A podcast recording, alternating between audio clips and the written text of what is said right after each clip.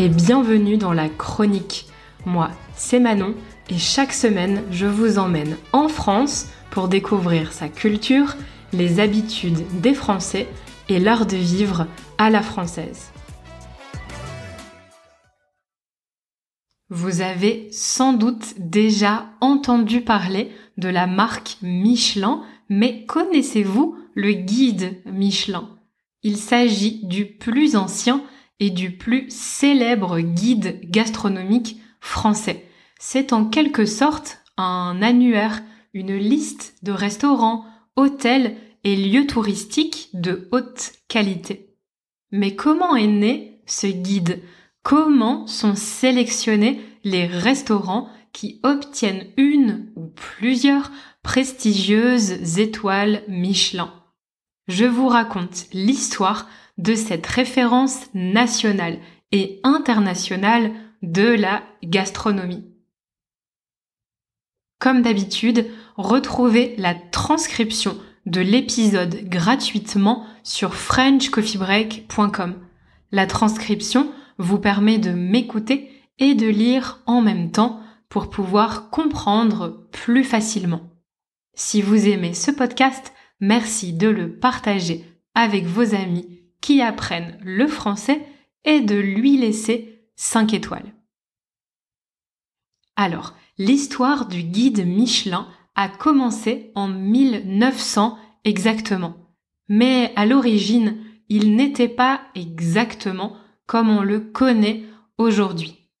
Pour mieux comprendre, il faut revenir encore un peu en arrière pour connaître les fondateurs du guide Michelin. Il s'agissait de deux frères, André et Édouard Michelin, qui étaient en fait les cofondateurs de la société française du même nom. Vous connaissez l'entreprise Michelin? Elle existe encore aujourd'hui et elle est connue dans le monde entier. Créée en 1889, c'est une entreprise qui fabrique des pneumatiques, des pneus pour les voitures, les vélos, les camions.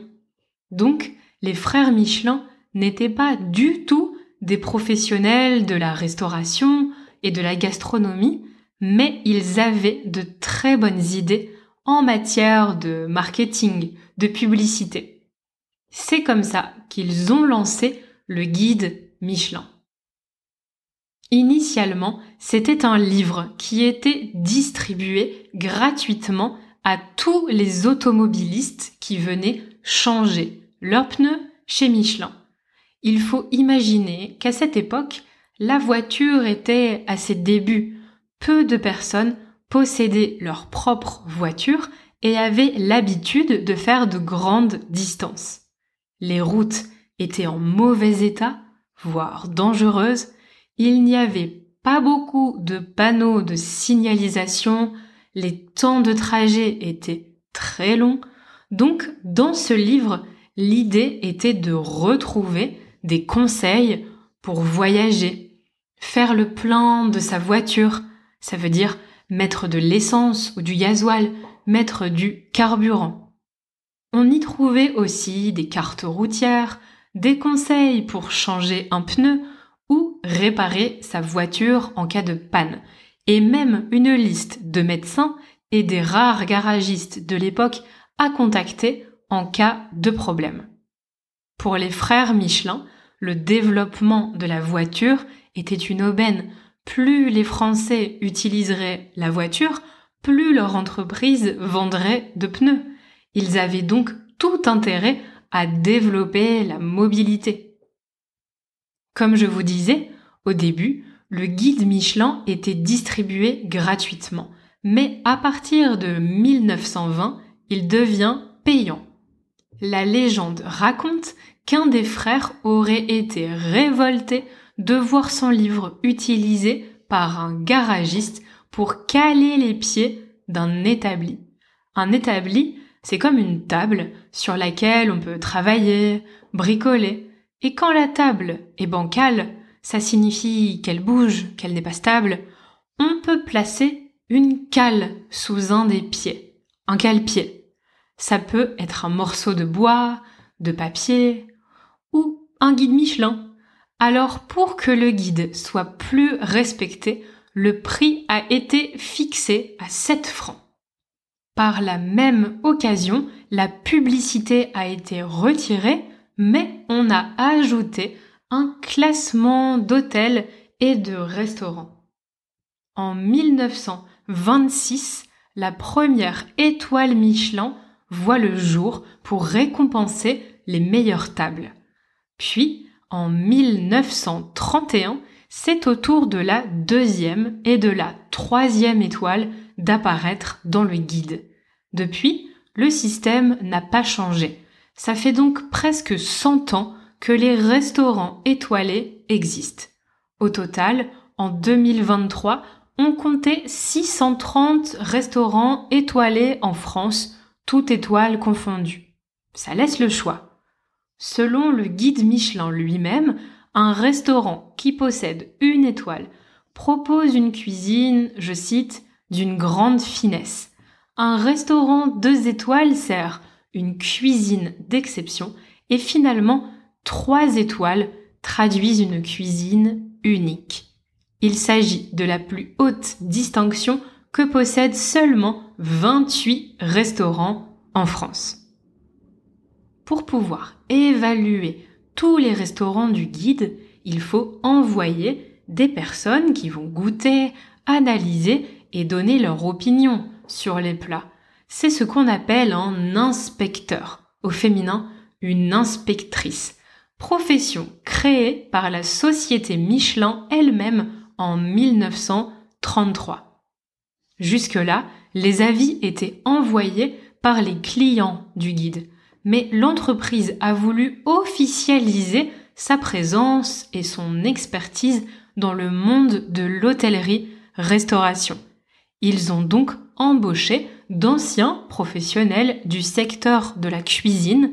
Il faut avoir au moins 10 ans d'expérience pour prétendre devenir inspecteur qui mettent leur savoir au service du guide. Et alors, ce qui est unique, c'est que le mystère plane autour des inspecteurs. On ne sait pas combien ils sont, on ne sait pas qui ils sont. L'objectif est qu'ils restent anonymes pour que personne ne sache qu'il y a un inspecteur dans le restaurant au moment de son passage et pour qu'il soit traité comme n'importe quel autre client. On sait seulement que chaque inspecteur effectue plus de 250 repas par an. Ça représente quand même entre 4 et 5 repas par semaine. Plutôt agréable comme travail, non? Le guide Michelin est présent dans 39 destinations à travers le monde. Alors vous avez peut-être un restaurant étoilé près de chez vous. Mais comment un restaurant est-il évalué? Comment peut-il obtenir une ou plusieurs étoiles? Pour établir le classement annuel des meilleurs restaurants, les inspecteurs évaluent cinq critères. La qualité des produits, les cuissons et les techniques culinaires, l'harmonie des saveurs, la personnalité du chef et finalement la régularité de la cuisine au long du menu ou à travers les différentes visites. Le service et la décoration du lieu ne sont donc pas pris en compte dans le rapport final. En revanche, un établissement peut être évalué plusieurs fois par différents inspecteurs autant de fois que possible, et ce, jusqu'à ce qu'ils se mettent d'accord à l'unanimité pour décerner ou non une étoile. Un restaurant étoilé, c'est donc normalement une promesse de qualité et de prestige. C'est un restaurant haut de gamme qui délivre un menu hors du commun et un service irréprochable. Et évidemment, la qualité a un prix. Si vous voulez essayer un restaurant étoilé, attendez-vous à ce que l'addition soit un peu plus salée, conséquente, que dans un restaurant, disons, normal. Personnellement, j'ai déjà dîné dans deux restaurants qui possède une étoile Michelin à Lisbonne et je dois dire que j'ai été plutôt déçue. Mes attentes devaient être trop grandes. Je m'attendais à goûter des plats qui me feraient voyager, à ressentir des choses que je n'avais jamais ressenties auparavant. Alors oui, les plats étaient effectivement raffinés, d'excellente qualité. J'ai mangé des produits nobles comme du caviar ou de la truffe, mais j'ai trouvé que le prix ne justifiait pas le menu. J'imagine que ça dépend des goûts de chacun et aussi de la localisation du restaurant. Alors je vous invite à essayer si vous en avez la possibilité.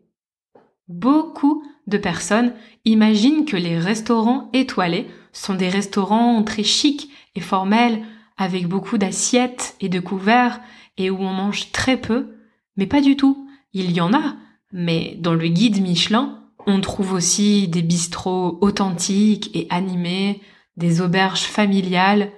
Tous les restaurants peuvent être sélectionnés, évalués et récompensés par le guide Michelin. Pendant le repas, l'inspecteur va donc rédiger un rapport, un compte-rendu qu'il va ensuite présenter aux autres inspecteurs qui ont évalué le restaurant, au rédacteur en chef et au directeur international du guide Michelin pendant une réunion qui s'appelle la séance des étoiles. Au cours de cette réunion, ils vont décider quels restaurants reçoivent une étoile, lesquels gardent leur étoile et lesquels la perdent. Parce que oui, avoir une étoile, c'est déjà difficile, mais il faut en plus la garder. La pression est donc forte chez les chefs étoilés, à tel point que certains préfèrent renoncer à l'étoile, la refuser. C'est le cas de Joël Robuchon ou Marc Vera par exemple, pour qui la pression et le rythme effréné que crée une étoile Michelin n'étaient pas acceptables. Parfois, les chefs étoilés sont même restreints car ils sont obligés de respecter certaines règles pour pouvoir rester au niveau du guide. C'est d'ailleurs ce qu'a confirmé le chef Cyril Lignac, cuisinier, pâtissier et chocolatier très médiatisé. Si vous regardez un peu la télévision française, vous l'avez peut-être déjà vu. En 2020, il a décidé de fermer un de ses restaurants parisiens qui avait pourtant reçu une étoile. Il justifie sa décision en déclarant, je cite, À partir du moment où le Michelin te distingue, tu n'es plus chez toi. Tu fais la cuisine pour les inspecteurs. Tu as peur de perdre ton étoile, tu en veux une deuxième, et ça, ça ne me convient plus. Depuis, il a ouvert un autre restaurant au même endroit, plus accessible et convivial. Les étoiles Michelin peuvent donc être une opportunité unique pour attirer une nouvelle clientèle et se faire connaître mais elles peuvent aussi représenter une malédiction pour les professionnels. Il existe une autre distinction décernée par le guide Michelin, c'est le bib gourmand. Pourquoi le bib? C'est un clin d'œil au bibendum, qui est la mascotte de Michelin.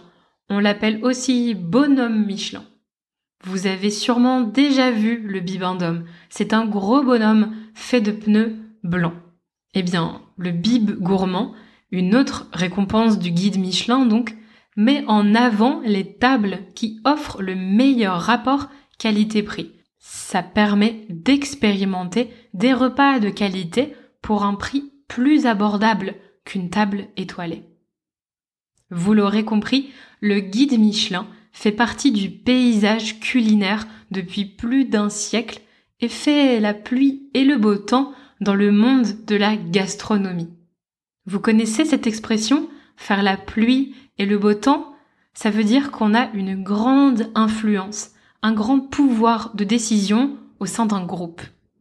Si vous en avez la possibilité, je vous recommande de réserver un repas dans un restaurant qui possède une ou plusieurs étoiles. Si le budget est un frein pour vous, sachez que certains chefs proposent des menus différents le midi pour le déjeuner avec des prix plus abordables. Et surtout, dites-moi ce que vous en avez pensé. Je suis curieuse de connaître vos avis sur ce sujet. La chronique, c'est fini pour aujourd'hui. J'espère que vous avez encore appris de nouvelles choses sur la culture française. Si vous aimez ce podcast, pensez à lui laisser 5 étoiles et à en parler avec vos amis qui apprennent le français. On se retrouve la semaine prochaine dans un nouvel épisode de la chronique. En attendant, retrouvez French Coffee Break sur les réseaux sociaux et sur YouTube pour du contenu en français au quotidien.